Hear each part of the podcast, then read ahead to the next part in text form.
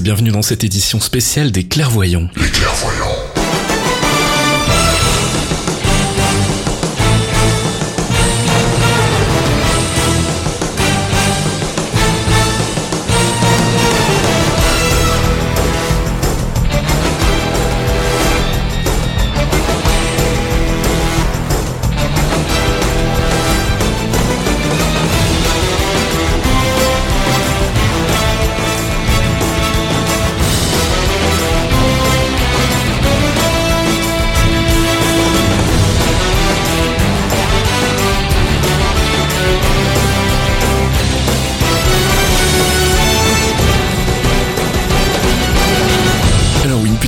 Spécial, ça faisait longtemps qu'on avait envie de le faire avec, euh, avec Fox. Bonjour Fox. Bonjour Fast, bonjour à tous. On va faire un truc assez court, hein, normalement une vingtaine de minutes si, euh, si on déborde pas. L'idée c'est de faire un peu le point sur les droits, euh, les droits qui appartiennent encore à Marvel, les droits qui sont ailleurs dans d'autres studios, parce qu'on s'est rendu compte qu'il y avait quand même encore pas mal de gens qui avaient du mal à s'y retrouver, notamment bah, dans les gens qui sont pas forcément au fait de toutes les mésaventures de Marvel avec les autres studios de, de cinéma.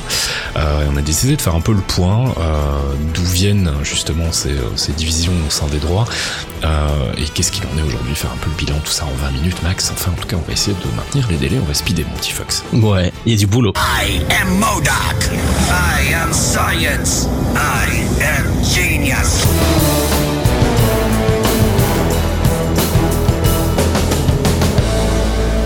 Alors, bah, commençons par le commencement. Hein. On va euh, expliquer d'où vient en fait euh, cette, euh, cette séparation des droits. Pourquoi, pourquoi est-ce que certains personnages n'appartiennent plus à Marvel aujourd'hui? On peut remonter en fait. En gros, on va, on va, on va pas rentrer dans les détails parce qu'on Marvel a connu des heures peu glorieuses, on va dire vers vers la fin des années 90, début des années 2000. Hein, c'est ça, faut que je dis pas de bêtises. Hein. C'est ça. Oui, c'est ça a été ça a été une longue descente aux enfers jusqu'à jusqu'au point culminant fin des années fin des années 90 début des années 2000 où là le Marvel était en train de mourir euh, jusqu'à son rachat par Disney en fait. Voilà, alors il faut savoir que Marvel licenciait euh, ses personnages déjà depuis très très longtemps hein, depuis les années 40 en fait où ils avaient euh, déjà signé un deal avec une, une maison de production qui s'appelait Republic Pictures pour faire des des, des espèces de, de, de pubs pour Captain America. donc ça date d'un petit moment mais ça c'est ils ont commencé à vraiment prendre les choses au sérieux on va dire au moment où ils ont commencé à avoir des soucis financiers avec l'arrivée d'un certain Avi Arad en fait euh, et la création donc de, Marvel Studios qui était auparavant euh, Marvel Films euh, qui avait été créé en, 93 Avi Arad qui va donc prendre la tête du studio et qui va commencer à distribuer alors je, je, synthétise hein, je résume l'histoire parce que c'est quand même assez complexe mais en gros ce qu'il va proposer à un moment au studio c'est des packages en fait en disant voilà on vous livre tout le travail de pré-prod les personnages la storyline le machin après derrière vous faites votre film nous on récupère une partie des pépettes derrière c'est une sorte de coproduction, enfin de deal de coproduction en fait, accompagné donc de, de, de licensing de personnages au long terme, avec euh, des deals qui sont quand même assez obscurs. On, y reviendra tout à l'heure. Hein. on est, on, on, sait pas vraiment ce qu'il y a dans ces contrats. On sait pas vraiment s'ils sont extrêmement précis sur les personnages. Enfin, on a, on a beaucoup d'inconnus à ce niveau-là. Et... On n'a pas de traces sur les sur les packages. Après, ce qu'on peut dire sur Aviarat, c'est que c'est un monsieur qui vient du monde du jouet. Tout à fait. Euh, donc c'est un spécialiste de la licence en fait. Euh, il était fabricant de jouets. C'est lui qui gérait euh, les, les, jeux, les jouets Marvel. Mhm. Donc c'est Toy Biz puis Marvel Toys. Ce monsieur est un, vraiment un spécialiste du, du, du produit licencié, c'est-à-dire qu'il va traiter les films et on va le voir pendant des années. On le voit encore aujourd'hui. Il va traiter les films comme on traite des gammes de jouets, c'est-à-dire on vous fait un pack. Tiens, là tu veux les Avengers, c'est un pack Avengers. T'as un pack Spider-Man, on fait un pack Spider-Man. Les 4 fantastiques, on va faire un pack 4 fantastiques. Ah ben lui vous le voulez avec, on vous le met dans le pack si vous prenez en même temps tel truc. Donc c'était c'était vraiment du commerce. Et ça a marché plutôt pas mal en fait. Hein. Donc ils ont commencé à produire des films euh, sous cette formule-là, on va dire. Le premier c'était Blade, ensuite il y a eu en les 98, voilà, il y a eu les X-Men ensuite, euh, qui a été le, gros gros carton euh, euh, qui a lancé en fait la vague des films de super-héros.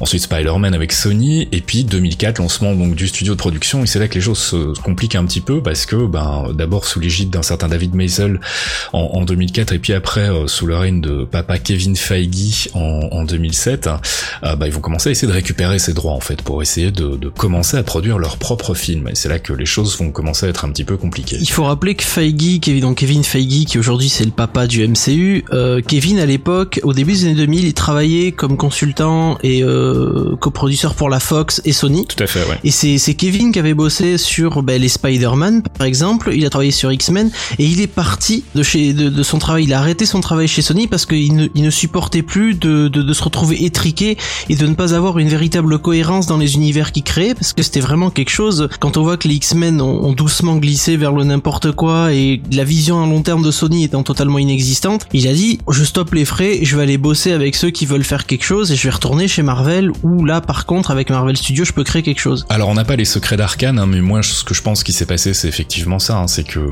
Feige qui était un, un, des principaux consultants en fait, c'était un peu le nord de service, il connaissait euh, les comics Marvel par cœur, donc c'est un peu lui qu'on envoyait sur les tournages pour servir de conseiller au réalisateur. Et je pense qu'il a effectivement dû entretenir une grosse frustration de voir qu'on faisait un peu n'importe quoi avec les persos. Finalement, il l'avait dit en interview, euh, je sais il y a un ou deux ans en plus, il avait parlé justement de cette frustration de de ne pas arriver à quelque chose de vraiment consistance, qui ce dont il rêvait depuis toujours. Et je pense qu'en fait l'idée d'utiliser Marvel Studios pour commencer à produire ses propres films, ça doit venir de lui en fait. Et à mon avis, ce qui a dû se passer, c'est que Maisel a dû se dire bon ok, toi tu sais ce que tu veux, tu sais où aller, t'as de bonnes idées. Euh, ah, le père Arad il est gentil, mais ses coproductions ça ça m'arrange plus trop.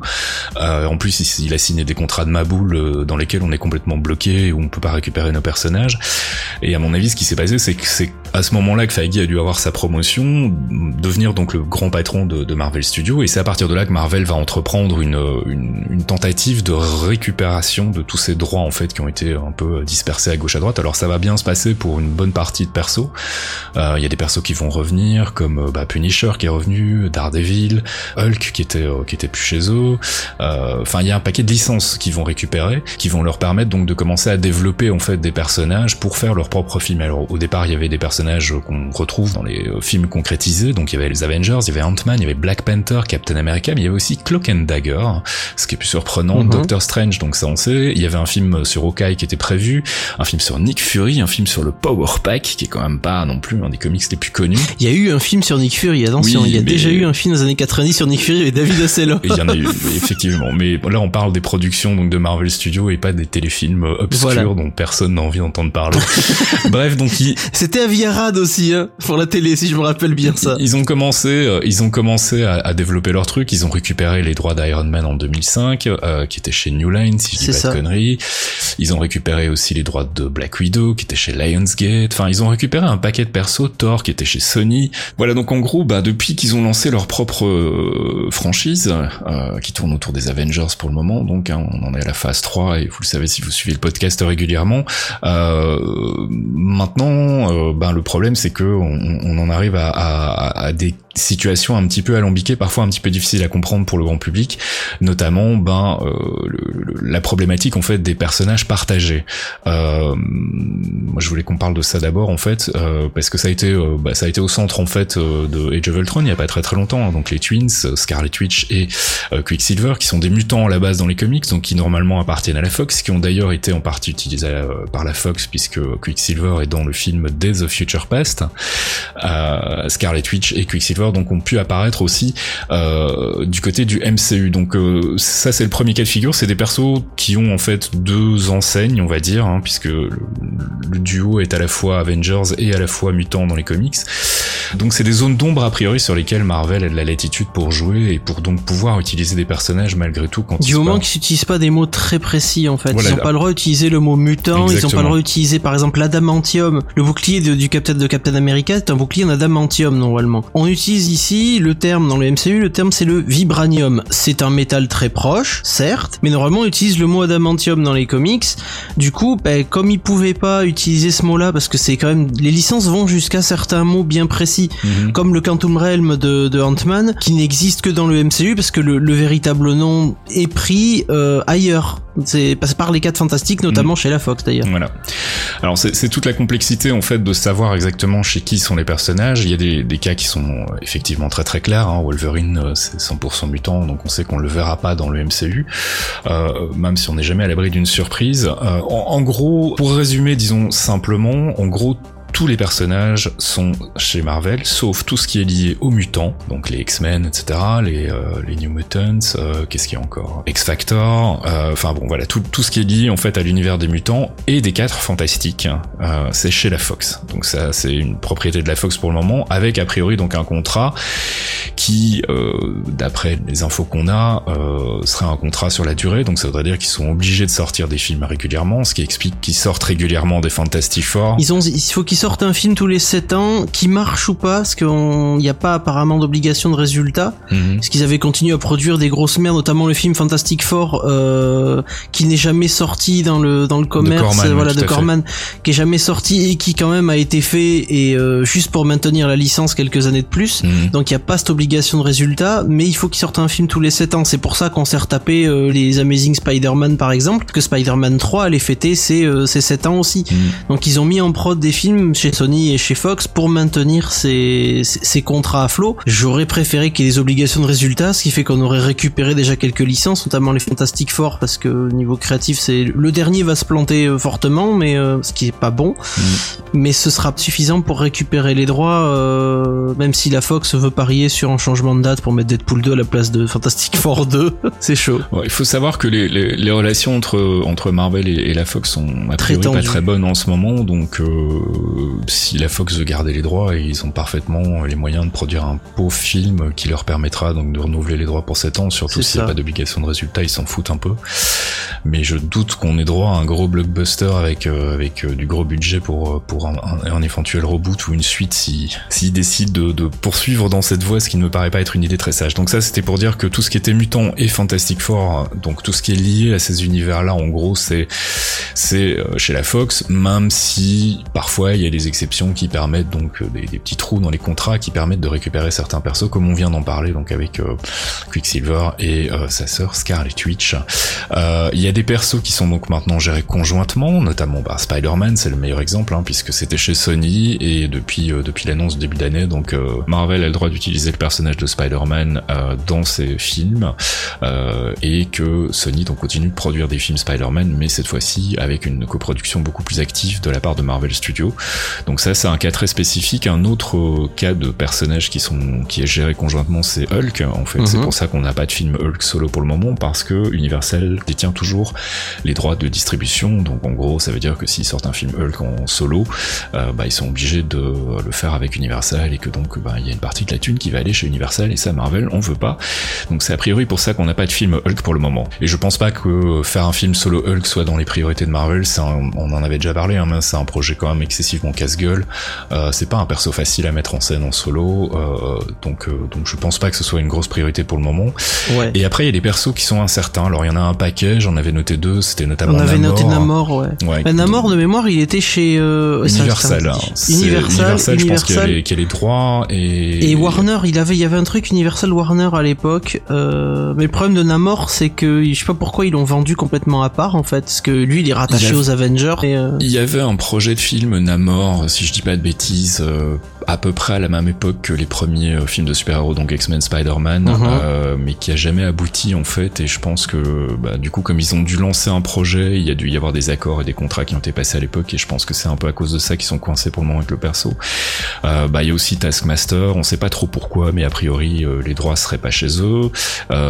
Il y, a quelques autres persos encore comme ça. On, on sait pas trop, mais en gros le principal c'est Namor quoi. Aviarad avait vendu à pas mal de petits studios en fait. Il avait vendu plein de persos comme ça, des petits studios, des boîtes de prod euh, mm, mm. qui voulaient faire des films, euh, genre euh, film Taskmaster qui avait été longtemps longtemps teasé au début des années 2000 et on avait on avait eu un nouvel espoir quand quand le personnage est revenu dans, dans Marvel vs mm. Capcom 3 en fait quand il est apparu on s'est dit oh ils le remettent en avant on va peut-être l'avoir machin là évidemment c'est c'est c'est totalement mort hein. il est il est loqué je sais plus si c'est chez New Line ou, ou je sais plus où il est exactement Taskmaster mais il est bloqué et il y a plein d'autres persos qui sont dans ce cas-là. Mm. Pas forcément des des des des des, des A-list. Hein. Il y a plein de persos B-list, pas forcément ultra importants qui sont restés bloqués chez d'autres euh, chez d'autres comme les persos du Microverse par exemple qui pourraient être rattachés à Guardians of the Galaxy ils sont bloqués chez la Fox. Ils sont bloqués chez la Fox à cause du Microverse qui est lié au Fantastic Four donc enfin voilà c'est compliqué.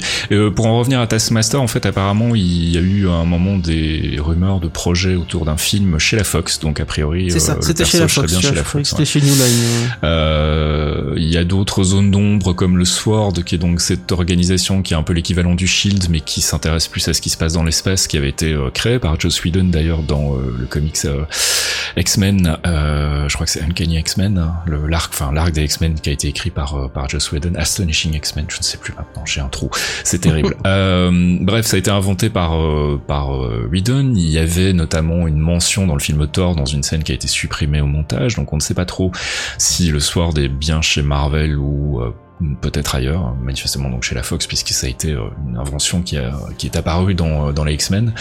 Il y a une zone d'ombre aussi autour de Madame Hydra et euh, une autre zone d'ombre autour de Cable, donc c'est a priori les quatre persos pour lesquels, enfin les 4-5 persos pour lesquels on a encore des doutes. Cable, il doit être obligatoirement rattaché à la Fox puisque c'est un X-Men. Mm. C'est X-Factor X-Men et il est obligatoirement normalement rattaché à la Fox. Mm. Même s'il y a des zones d'ombre, Cable, c'est quand même le fils de Cyclope et de Jean Grey, il doit être, c'est un mutant, même si on peut le, le rattacher à d'autres clan entre guillemets, il doit être attaché à la Fox. Alors a priori, ça viendrait d'un article de Vanity en 2009 qui mentionnait donc qu'il y avait des films en développement chez Marvel euh, autour de Doctor Strange, Iron Fist et Cable et donc apparemment ça viendrait de là. Donc euh, ça peut être aussi une erreur du journaliste qui a peut-être mal compris euh, le nom du perso parce que ça me semblerait étrange aussi qu'un perso qui soit quand même assez fort lié au, X-Men ne soit pas chez la Fox. Bref, tout ça pour dire que donc en gros, ben considérer que n'importe quel personnage qui n'est ni rattaché au mutant ni rattaché au Fantastic Four est a priori chez Marvel. Et donc possiblement visible dans le MCU. Voilà, et que le personnage de Spider-Man est pour le moment chez Marvel et chez Sony, donc euh, bah, ça existe aussi, il existe aussi dans, dans le MCU et c'est euh, c'est à peu près tout ce qu'il faut savoir pour le moment, sachant que bah oui, le, prochain euh, gros sujet à surveiller, ça va être effectivement les Fantastic Four. Est-ce que Marvel va tenter le coup de poker et essayer de faire une, une Sony entre guillemets, donc récupérer conjointement les droits des Fantastic Four pour pouvoir les intégrer dans l'univers euh, Marvel, euh, tout en continuant à travailler avec la Fox. J'en doute parce que je pense que les relations entre Marvel et la Fox sont vraiment euh, pas aussi bonnes. c'est pire en pire apparemment. Ce qui était le cas entre Sony et, Marvel à l'époque où le contrat était passé pour Spider-Man, mais bon, qui sait, on n'est pas à l'abri d'une bonne surprise. bah voilà, on a fait le tour. J'espère qu'on vous a permis d'y voir un petit peu plus clair. Et puis rendez-vous dans deux, deux grosses semaines pour le prochain épisode des clairvoyants. On fera un focus sur notre ami Iron Man. Merci Fox. Des bisous Fox. Des bisous pour vous. Ciao.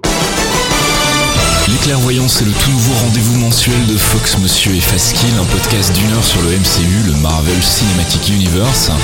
Des news, du theory crafting foireux, des focus avisés pour tout vous apprendre sur l'univers Marvel, et bien entendu un peu de musique. Pour découvrir tout ça, rendez-vous sur lesclairvoyants.net. On vous y attend, amis True Believers.